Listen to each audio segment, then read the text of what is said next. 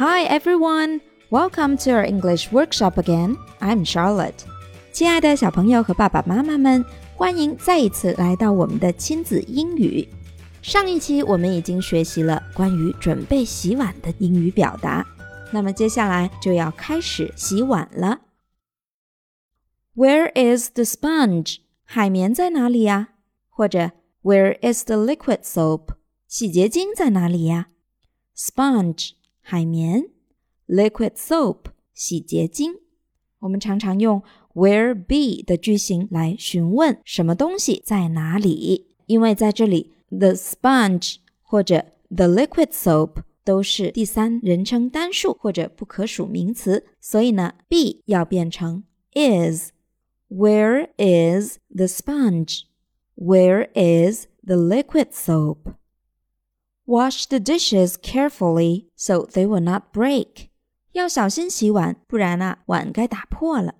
Wash 洗清洗，wash the dishes 就是洗碗。Carefully 小心的，这是个副词。So 这里表示这样，break 打破弄坏。will 会即将将要，那 will not 就是不会，so they will not break，这样它们就不会破了。Wash the dishes carefully so they will not break，小心的洗碗，这样它们就不会破了。Wash them carefully so there's no residue left，要仔细清洗，不要留下食物残渣。这句话也是跟上面那一句一样的句型。Wash them carefully. Them 指的是 the dishes，小心的洗碗。So 这样，there is no residue left.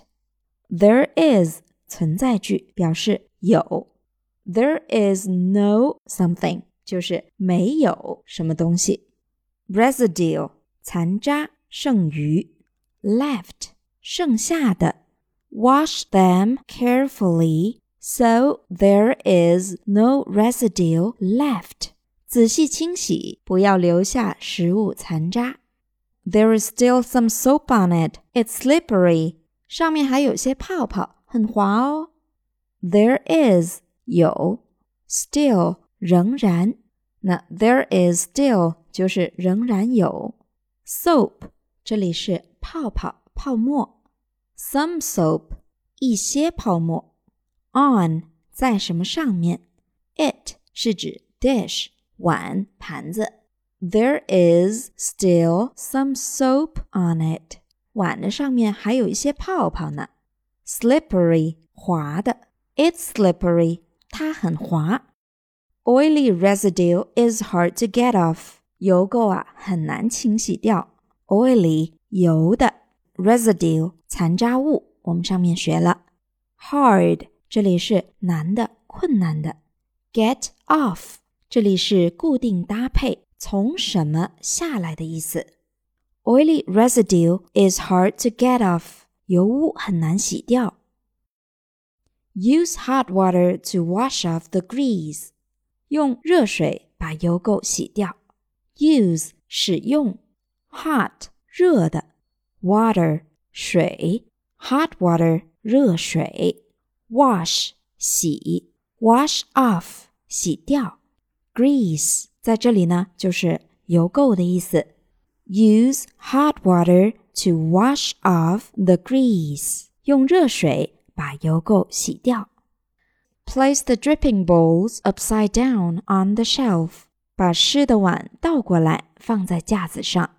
Place 放置动词，dripping 这里是形容词，湿淋淋的意思。